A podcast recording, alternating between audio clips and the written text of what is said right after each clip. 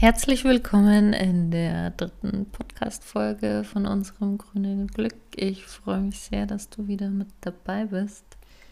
Ich habe mal gedacht, nachdem letztes Mal Emmas Bioladen die Bühne bekommen hat und wir quasi den Lebensmitteleinzelhandel schon auf dem Tisch haben, werde ich erst darüber noch sprechen, bevor es dann zu den Folgen ums Gärtnern beziehungsweise auch um die Produktion von Lebensmitteln geht.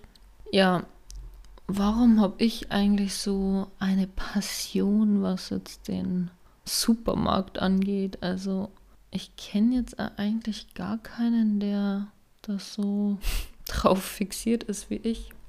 Und ja, warum das so ist, ist eigentlich egal. Fakt ist, dass ich ziemlich lange brauche zum Einkaufen. ich mache mir ähm, vorab Gedanken, was ich einkaufe. Und dann ist und war das immer für mich das Einkaufen auch noch so ein bisschen Recherche. Also wenn man jetzt irgendwie neue Produkte hat, dann schaue ich gern auf die Inhaltsstoffe und überlege mir das, ob man das selber nachmachen kann daheim generell versuche ich immer wieder, auch wenn ich mich selber ertappe, in die Fallen zu fallen, ähm, versuche ich generell schon so immer mit zwei, drei Schritten Abstand diesen Supermarkt zu betrachten, beziehungsweise die Einkaufsstätte. Und es gibt jetzt verschiedene Quellen, wo ich das mal aufgeschnappt habe und ich kann jetzt nicht mehr alles zuordnen. Aber im Großen und Ganzen tickt so ein Supermarkt ziemlich gleich. Also die Methodik dahinter ist ja immer die gleiche. Und zwar, unsere Wirtschaft funktioniert ja nur durch Wachstum. Und wie generiert man Wachstum? Indem man halt die Leute zum Konsum motiviert. Wie motiviert man Leute zum Konsum? Da gibt es halt verschiedene Methodiken. Wenn man jetzt einfach mal schaut, an so einem klassischen Einkauf. Und zwar ist ja schon mal eigentlich Fakt, dass die meisten mit dem Auto einkaufen gehen.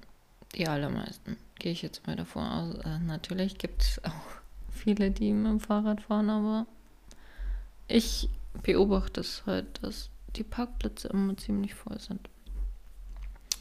Gut, man fährt mit dem Auto auf diesen Parkplatz, hat ein Auto mit einem Kofferraum und geht dann quasi sich so einen Einkaufswagen zu holen.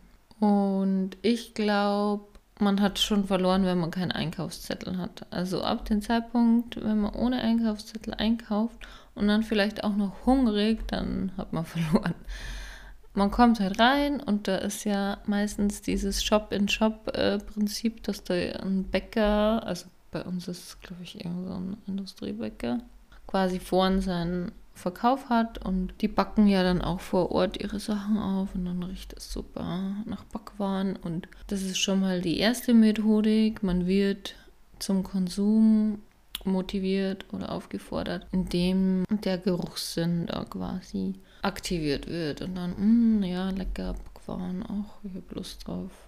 Also auf Essen.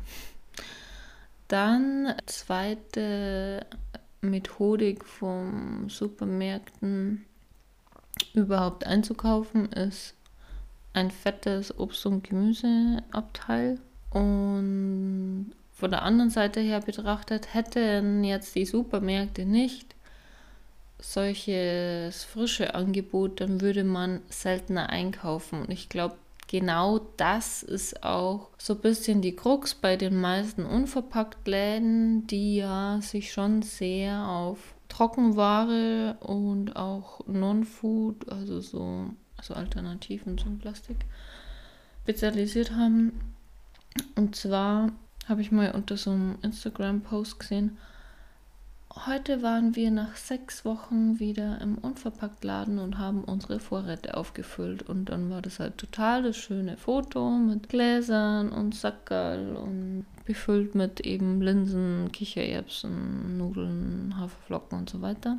Das heißt, die sind jetzt erst einmal sechs Wochen versorgt und kommen keine sechs Wochen mehr in diesen Unverpacktladen. Und ähm, ich habe es halt andersrum gemerkt, eben dadurch, dass ich ziemlich hochwertige, regionale und plastikfreie Bio- Gemüse und Obst äh, angeboten habe, dass da wirklich auch eine gute Kundenfrequenz war aufgrund dessen. Und hätte ich jetzt nur auf Trockenware spezialisiert, dann ja. Gut, äh, zurück zum Supermarkt. Wir kommen rein, riechen die super tollen Backwaren, kommen in die frische Abteilung und denken uns, wow, toll, Obst und Gemüse. Und dann, dann kommt die dritte Methodik von diesen Supermärkten. Die Milch ist ganz hinten. Also man muss einmal quer durch den Laden durchgehen, damit man zu diesem Produkt kommt, dass man, ich sage jetzt mal, ob es jetzt pflanzliche oder Kuhmilch ist, ist jetzt dahingestellt. Aber konsumieren wir Deutschen halt, weil wir unsere Müsli, äh, unsere Müsli mit Milch, unser Kaffee mit Milch konsumieren. Gut.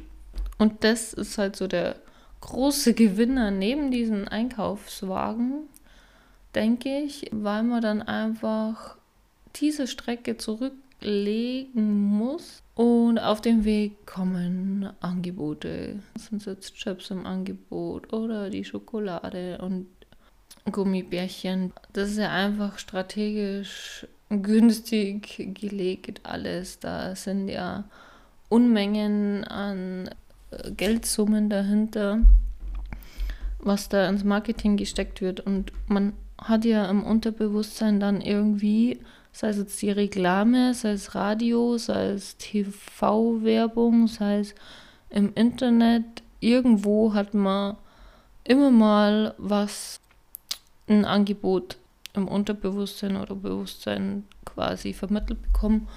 Und so geben wir halt in den Supermarkt und am Ende, denke ich, kaufen einige Leute was ein, was sie eigentlich gar nicht wollten. Ja, also meine Tipps einfach sind Einkaufszettel schreiben. Ich äh, nehme zum Beispiel keinen Einkaufswagen.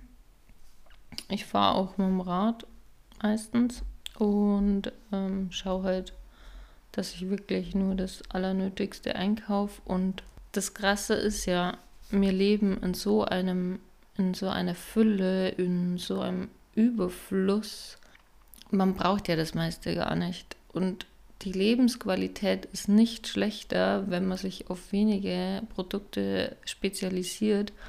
Für mich ist das große, das große Ganze einfach, dass man halt natürlich auf die Herkunft, auf die Art der Produktion achtet, aber äh, am besten halt auch noch irgendein tolles Rezept an der Hand hat, wo man halt weiß, okay, mit den paar Lebensmitteln kann ich jetzt was Leckeres zaubern.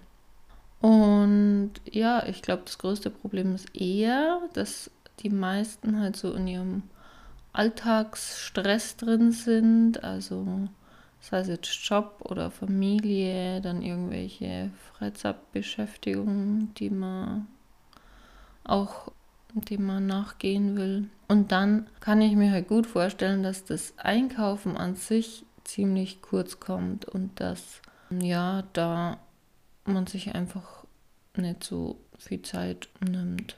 Und das ist ja auch in Ordnung.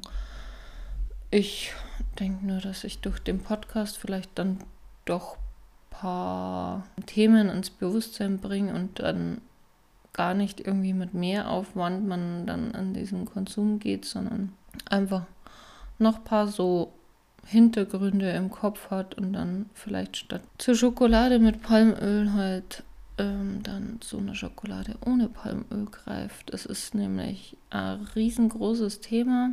Palmöl ist mittlerweile in jedem zweiten Produkt im Supermarkt und ja, das wäre so noch ein Tipp von mir. Je unverarbeiteter das Produkt, desto besser, eh klar. Und ja, durch die industrielle Verarbeitung ist nicht nur die Wahrscheinlichkeit ziemlich hoch, dass da Palmöl drin ist, sondern man hat ja meistens dann gar nicht die Nährstoffe drin, die man braucht. Und das Tragische ist ja irgendwie, dass halt diese ganzen Firmen, die Lebensmittel verarbeiten, Unmengen Geld auch ins Marketing stecken und man dann vielleicht eher als, ja, eher zu einem, ähm, wie heißen die, Quetschis langt, äh, weil es halt irgendwie, keine Ahnung, lustig praktisch ist und gut schmeckt, ähm, anstatt dass man halt ähm, quasi alternative Produkte nimmt, wie, das heißt jetzt eine Banane oder kommt ja auf das Alter vom Kind drauf an, aber ja, äh, ist ja nicht so, dass nur Kinder ähm, diese Quetschis essen. Hier wird es schon ein paar Mal beobachtet, dass das auch sehr beliebt bei Erwachsenen ist. Ja, genau. Um vielleicht noch einmal eher vier, fünf Schritte zurückzugehen. Es ist nicht normal, dass man in einer Fülle von und Überfluss von Lebensmitteln lebt. Es ist auch nicht normal, dass ähm, so viel Brot weggeschmissen oder verbrannt wird. Es ist oder generell ähm, dieses ganze Thema Food Waste. Ähm, da will ich auf alle Fälle auf einen Verein Food Sharing hinweisen. Ich lege den die Internetadresse in die Show Notes. Äh, der Verein sammelt ja quasi Lebensmittel, die so nicht mehr vermarktet werden und verteilt die dann. Super Sache. Foodsharing e.V. Ja, wir, wir sind das jetzt gewohnt, dass wir in diesem Überfluss leben, dass wir zu fast jeder Zeit ähm, alles bekommen, unabhängig von der Saison. Es wird einfach durch die Industrialisierung, durch die Globalisierung, durch die Digitalisierung ist so viel mehr möglich als wie noch vor ein paar Jahrzehnten. Aber die andere Frage ist, die sich mir immer so stellt, ist, müssen wir das in Anspruch nehmen? Und ja, die Nachfrage bestimmt halt dann schon die Produktion. Wenn jetzt ähm, jeder Zweite sagen würde, nein, ich esse nichts mehr mit Palmöl, dann wird da ein Wandel stattfinden. Aber solange man sich halt diesen ganzen Strom, wenn man da mitschwimmt, dann bleibt es halt so oder es wird halt noch intensiver. Und ja, intensiver wird es auf alle Fälle, weil vor 50, 60 Jahren haben wir noch halb so viele Erdbewohner gehabt. Das waren irgendwie um die 3, 4 Milliarden. Und jetzt sind wir bei 8 Milliarden Einwohner. Und das Krasse ist ja dann auch noch, dass die, die jetzt aufwachsen in Ländern, wo früher gar nicht so viel Fleisch konsumiert wurde oder so, dass die uns Westlichen so quasi als Vorbild nehmen und sagen, ja, Fleisch ist notwendig und deswegen essen wir es auch. Und da passiert einfach so viel durch unseren täglichen Konsum und ja, nur um es an einem Produkt noch darzulegen. Also wenn ihr jetzt so zwischen 30 und 40 seid und eure Eltern mal fragt, was die so gegessen haben als Kinder. Ich weiß halt auf alle Fälle, dass meine Mama keine frische Ananas gekannt hat als Kind.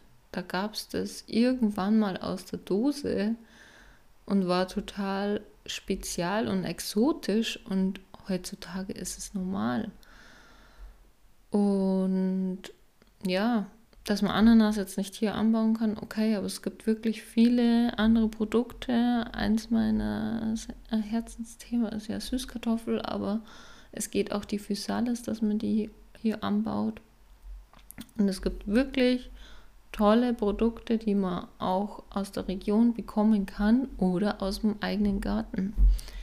Ja, in diesem Sinne, vielen Dank, dass, dass ihr dabei wart, dass du dabei warst, dass du ähm, dir Zeit genommen hast. Und ich freue mich schon auf die nächste Folge mit dir. Bis bald.